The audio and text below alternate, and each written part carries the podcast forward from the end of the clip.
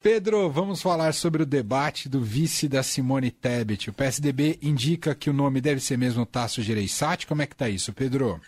Pois é, a negociação está avançando nessa novela, o direito de nascer, um candidato da terceira via, né? E a Simone Tebet deveria ir hoje ao, ao, ao Rio Grande do Sul para avançar nessa negociação com o último é, empecilho que falta, que é chegar num acordo entre os dois partidos no Rio Grande do Sul. Mas o sogro da Simone Tebet morreu, então ela teve que cancelar todas as agendas. Isso também adiou, protelou um pouco esse acordo com o MDB. Mas em outra frente, é, teve um almoço ontem em Brasília, no gabinete do senador Tasso Gereissati, estava presente o Aécio Neves, que até pouco tempo atrás era contra, contra ter uma candidatura própria, estava lá o presidente Bruno Araújo e o próprio Tasso. E eles ligaram lá para o presidente do MDB, Baleia Rocha, e disseram que o candidato da convergência, o nome da convergência do PSDB para ser o vice da Simone, é o Tasso Gereissati. Não é um nome preferido do staff do entorno da Simone.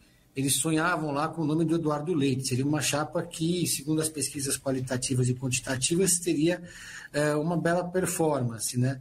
A Simone, mulher do Mato Grosso, senadora, é, o, o, Eduardo, é, ex-governador do Rio Grande do Sul, jovem, seria uma chapa interessante. Mas o Eduardo está mesmo voltado para, ser, para o Rio Grande do Sul, deve ser candidato a governador, para pacificar inclusive o Estado.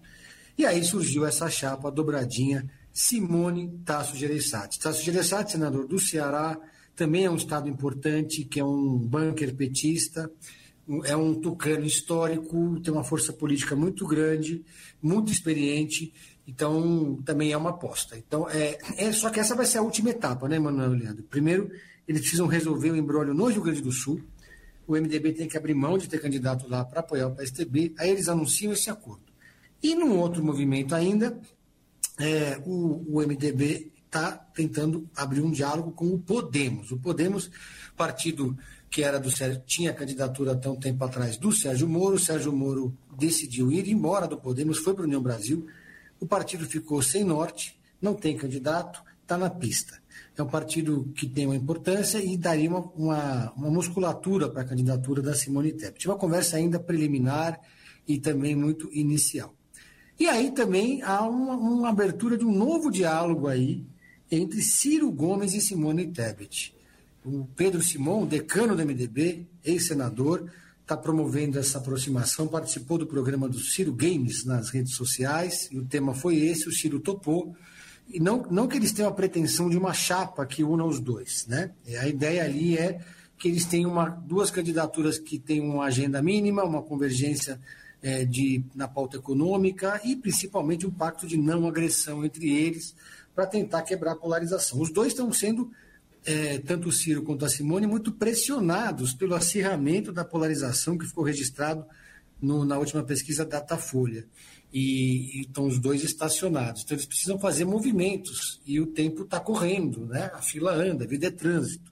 Daqui a pouco chega um mês das convenções partidárias e os partidos estão ali é, sem, sem conseguir avançar nas pesquisas de intenção de voto. Perfeito. Bom, é, agora por que não é possível Ciro e Tebet? É só por uma questão de projeto pessoal, Pedro?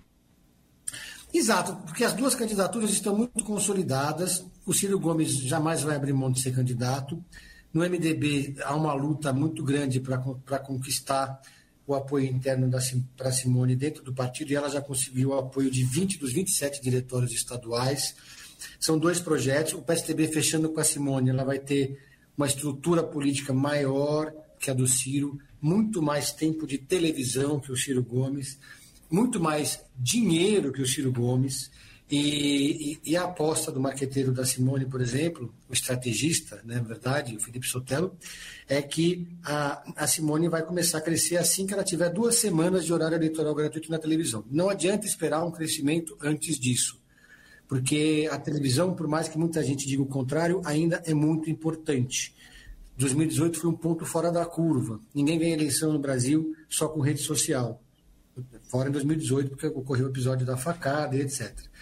A, a Simone vai ter um tempo de televisão grande e que é, tem com muitas inserções de rádio e televisão. É uma mulher pouco conhecida, ou seja, com pouca rejeição, é uma mulher que foi pioneira, primeira presidente da CCJ, foi primeira candidata a presidente do Senado. É, tem o eleitorado feminino é majoritário e, e, com apoio institucional do PSDB também é uma candidatura forte. Nenhum dos dois abre mão e os dois estão assistindo o campo ficar cada vez menor. Estão correndo numa raia cada vez mais apertada, que é essa raia da terceira via. E sobra pouco, né? Porque temos ali o Janones, que é um candidato que pouco se fala dele, mas pontua sempre com 2% nas intenções de voto, mas também sem estrutura, um partido pequeno. E aí é isso, né? A eleição é, presidencial no Brasil hoje está um pouco restrita. E tem o. E tem o Dávila, né? não posso esquecer. E, e, do popular, do super popular Luciano Bivar. Ah, não, esse daí é o favoritíssimo, né? Para ganhar a disputa presidencial. Lançou a candidatura dele ontem, com muito né, com pompa e circunstância lá, lá, lá em Brasília. Dinheiro Mas tem, é né? É, é, é um partido grande, está com, com o cofre cheio de dinheiro, tem ali um tempo de televisão até bom também, mas não dá para dizer que o Luciano Bivar é uma, uma novidade na política. Né? É uma candidatura que resolve o problema interno do partido, porque libera o partido para apoiar o Bolsonaro na prática. É, quem pressionou pela, pela essa candidatura do, do Luciano Bivar foram os bolsonaristas do União Brasil eu acho que é uma candidatura que vai ser colocada ali muito mais como estratégia. Ninguém no, no, no União Brasil, em sã consciência, tem a menor pretensão. O, o sonho é que o Luciano Bivar tenha alguma chance de se destacar entre esses candidatos. Né? É, de jeito nenhum. Muito bem. C. Pedro Venceslau, repórter de política do Estadão, acompanhando né, todos os detalhes, negociações e bastidores sobre a corrida eleitoral né, nos mais diversos âmbitos. Ô Pedro, para a gente fechar aquela dica imperdível que você sempre compartilha com a gente de séries e filmes. A minha dica hoje é o seguinte: entrem no Now, pela bagatela de seis reais, vocês conseguem alugar Top Gun Ases Indomáveis. Ah, o original, original não, o primeiro, né? O primeiro, de 1986, que tem lá o jovem Tom Cruise, que aliás continua, ele não envelheceu, né? Parece que colocaram ele no formol e ele continua, é, ele se recusa a envelhecer. Só a McGillis, né? Eu esqueci o primeiro nome dela, que não está no segundo filme, né? Uhum. Trocaram o par romântico do, do, do, Tom Cruise. Mas é muito interessante assistir o filme hoje, porque eu tinha assistido o filme, eu era muito jovem, não vou aqui revelar a minha idade, quando assisti, eu não lembrava disso. Mas... De 86, eh, você já. Eu, eu tinha 11 anos em ah. 86. Faz Mas sentido. eu acho que eu assisti o Top Gun depois, quando eu tinha uns 15. Já não foi na estreia, acho que eu não tinha nem, não podia nem entrar no cinema ainda. Uhum. Mas o. Então eu nem lembrava muito da história. É um videogame, né, Manuel Leandro? Assim, você, parece aquelas batalhas de avião, aquela coisa, muita testosterona. Uhum. É, é, o pessoal sem camisa. É, é igual o filme pornô com história, sabe? Não entendi. Porque, assim, você assiste para ver, os, ver a guerra dos aviões, para ver os aviões duelando, para ver o pessoal.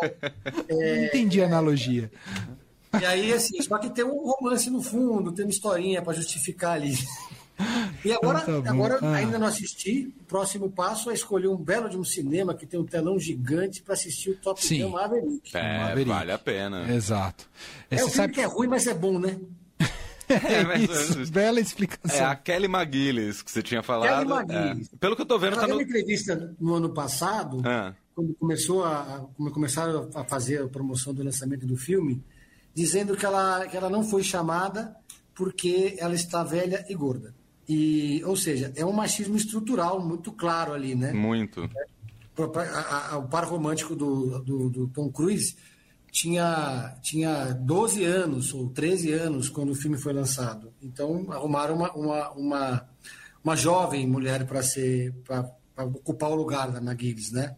Uhum. Então, isso a gente mostra como, como, que, como que a coisa funciona de fato. É lógico que eles não admitem isso, mas. Claro.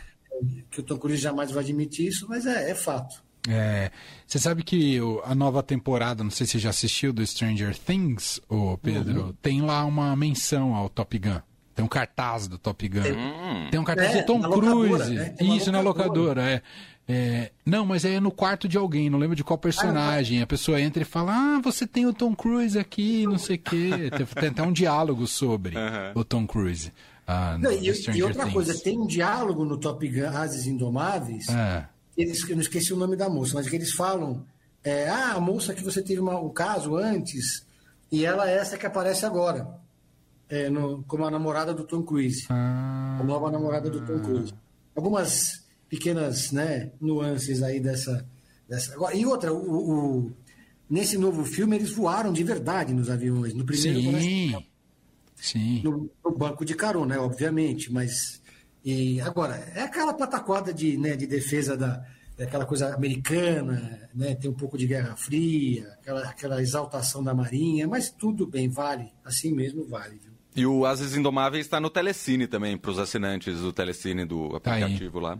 Ou no então, Now. Asas Indomáveis e Now.